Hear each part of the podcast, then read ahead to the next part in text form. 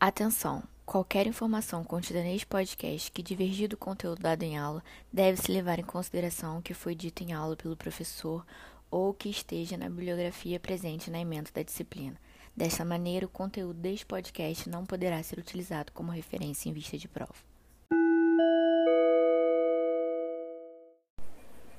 Oi, galera, bem-vindos ao nosso terceiro podcast de Dentística 2. Essa aula é sobre facetas indiretas, que foi dada pelo professor Jaime no dia 29. Os materiais mais indicados para a realização de facetas são a cerâmica de silicato de lítio e a cerâmica feldspática. E por que isso? Porque são os, materiais, dois materiais que mais têm fase vítrea, fazendo com que o material tenha uma característica estética superior.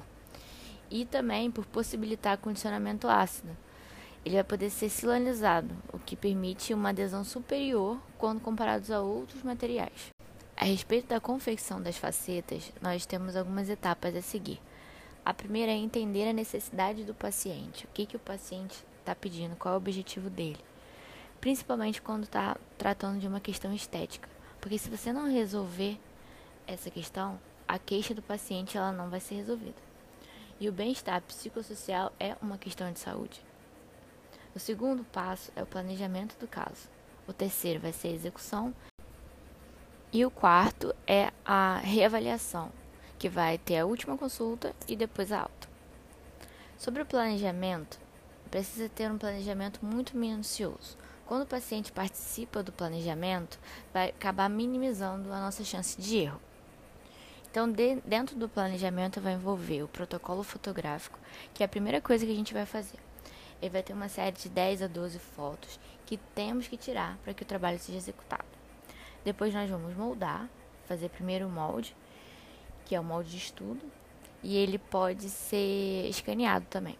Depois vamos fazer o enceramento, que pode ser analógico ou em cera digital, e o ensaio restaurador, que em cima desse ceramento a gente vai fazer o ensaio restaurador, também conhecido como mocap. O laboratório, ele manda o modelo original do paciente é, digital de como o paciente está e aí a gente vai conseguir ver e manipular e mostrar para o paciente como que ele vai ficar. E aí tem a aprovação dele, que uma vez aprovado, o laboratório vai executar o processo. Então, por que, que a gente utiliza o vidro ceramizado ou a cerâmica feldspática? Justamente porque a peça precisa ser tratada antes. A gente vai fazer uma boa limpeza da peça. Por exemplo, a gente vai usar o Ivoclean. O, o protocolo utilizado ele é o mais simples ou aplicação do ácido fluorídrico mais o silano, que o próprio fabricante recomenda, ou vai ser a aplicação do monobond IT Prime, que é uma aplicação única, seguida de uma lavagem do produto, e a peça está pronta para você ser para ser preparada. Então, passar o Ivoclean antes, ele é bastante interessante, porque existe um artigo que mostra que o Ivoclean apresenta os melhores valores de resistência de união. Então, essa limpeza prévia com ele, é bastante importante.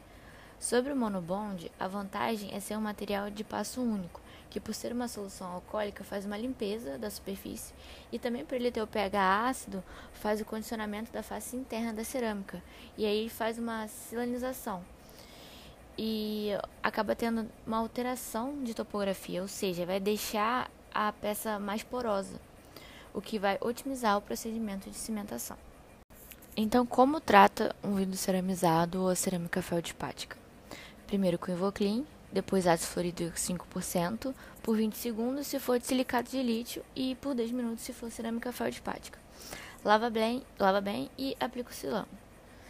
Se não usar o ácido fluorídrico e silano, faz uma aplicação de 20 segundos, única, esfregando com monobond IT Prime, lava, seca e a peça está pronta para ser cimentada. Sobre o silano, o silano ele é uma molécula de carbonos, que de um lado ele tem o silanol, que é uma ligação de silício e a hidroxila, que vai fazer a ligação com a cerâmica. Toda cerâmica que tem vidro na sua composição, ela tem óxido de silício. E na outra extremidade, a gente tem o radical metraquilato, que vai fazer a ligação com o cimento resinoso. Então, por isso que a gente usa a molécula de silano, que é uma molécula bifuncional. Cada lado dessa molécula vai fazer uma ligação e ela vai fazer uma união. Então, ela está presente também na resina composta, com uma função bem parecida, que é ligar a partícula de carga à matriz orgânica. ela sempre vai estar ligando uma estrutura inorgânica a uma estrutura orgânica. Então, depois do condicionamento ácido, a gente vai sempre aplicar o sulano. A respeito do preparo dentário, quando a gente faz um preparo clássico, ele sempre começa fazendo a redução incisal. Utiliza uma broca de ponta diamantada troncocônica, que ela pode ser uma 41-38 clássica, ou uma ponta mais curta também, troncocônica. Essa redução incisal ela tem que ser o suficiente para que o ceramista possa reproduzir a área de translucidez do dente. Vamos depois para a redução vestibular, que também vai ser com a broca 41-38, que é uma ponta diamantada bastante utilizada. A gente tenta fazer sempre em duas etapas para ter espaço suficiente para nossa cerâmica. E quando precisamos desgastar, vai depender dos aspectos clínicos que a gente vai encontrar. O término cervical do preparo ele tem que ser arredondado, aquele ombro formado pela ponta da broca, é, próximo ali ao tecido gengival. E a espessura de desgaste, a gente consegue ter uma ideia através da espessura da broca. Por exemplo, se você tem uma broca 41-38, você vai medir ali com o espessímetro e vai ver que ela tem 1,6 milímetros. Então você sabe que se você está entrando com toda a broca, o preparo vai ter em torno de 1,5 milímetro por aí. O que é exagerado, no caso, assim, para uma faceta. Vai depender muito do grau de escurecimento que tem o dente.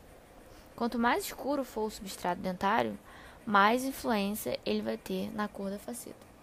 É sempre importante ver que lateralmente o preparo do dente está sendo escondido pelo ponto de contato do dente vizinho, para não ficar tipo escuro ali e você vê aquele término onde é dente e onde é faceta. Depois que faz o desgaste da vestibular, pode deixar o preparo sem o rompimento do ponto de contato, somente por vestibular, um preparo que é mais clássico. Os preparos mais atuais acabam rompendo o ponto de contato para você levar a faceta mais até a palatina, e aí você esconde melhor esse ponto de união. Então, em substratos mais escurecidos, é melhor você romper o ponto de contato e levar mais para a palatina para poder você esconder melhor. O preparo finalizado ele tem que ter uma conicidade de mais ou menos 10 graus. Os ângulos proximais nas incisais têm que estar arredondados e o término intrasucular em formato de chanfro arredondado.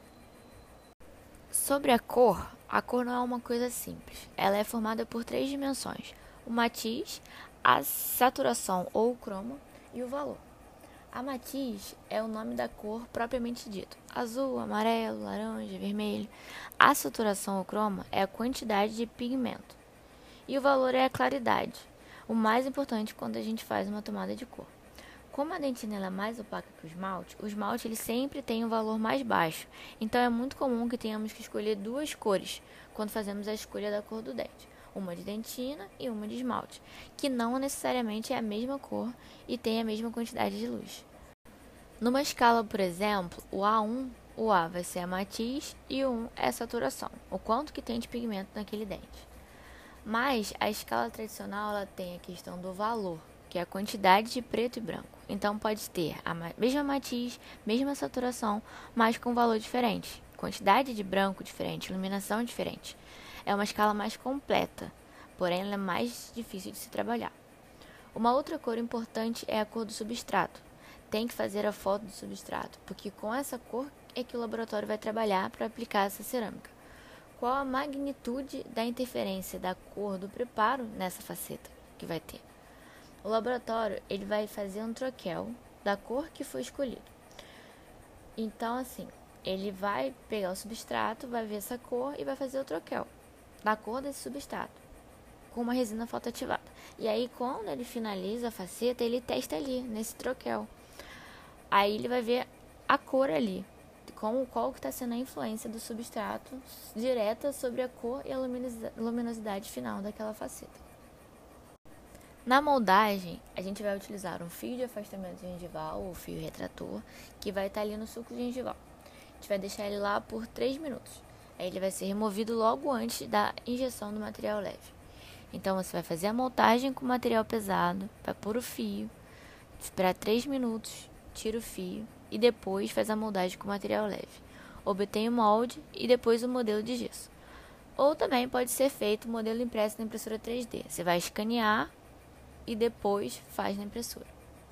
Depois, então, a gente vai fazer o provisório, que é feito em resina composta. Aí vai botar só uma gotinha de ácido e adesivo no centro do dente, porque assim, é, depois que a gente for remover essa faceta, ela vai ser removida com mais facilidade. E aí você vai fazer a faceta toda em resina composta. Faz o polimento e deixa uma semana ou duas no máximo. A respeito dos cimentos, nós temos um kit com tipos de cimentos variados. Um translúcido, alguns cimentos com cores para dentes clareados e o branco opaco. Tem o cimento vinil bleach, ou seja, um esmalte com cor, e o cimento vinil trans, que é mais translúcido. Quando você faz faceta como rotina no consultório, é inevitável que você tenha um kit de cimentos vinil, porque em algumas situações você vai precisar de um, em outros você vai acabar precisando de outro. No kit desses cimentos, ele vem também uma pasta Try-In, que é um cimento de teste. É, ele vai ter a mesma cor do cimento, mas não é o cimento. É uma pasta de glicerina que simula a cor do cimento com corante. Após o teste de cor, estando tudo ok, aí você faz a cimentação com o cimento de verdade. Na cimentação, a gente vai fazer o tratamento da peça com ácido fluorídrico, 20 segundos, lava, seca, aplica o silano com o microbrush. Sempre trata a peça primeiro e depois o dente. No dente, condiciona com ácido fosfórico, lava abundante, seca delicadamente, aplica o adesivo dentinário e fotoativa.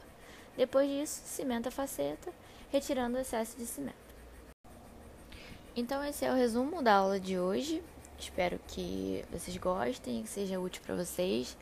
Peço desculpa pelo barulho do ventilador, que talvez fique aparecendo um pouco aí no áudio, e sobre o barulho da obra que está tendo aqui do lado do vizinho, mas não teve como. Então é isso e até o próximo podcast.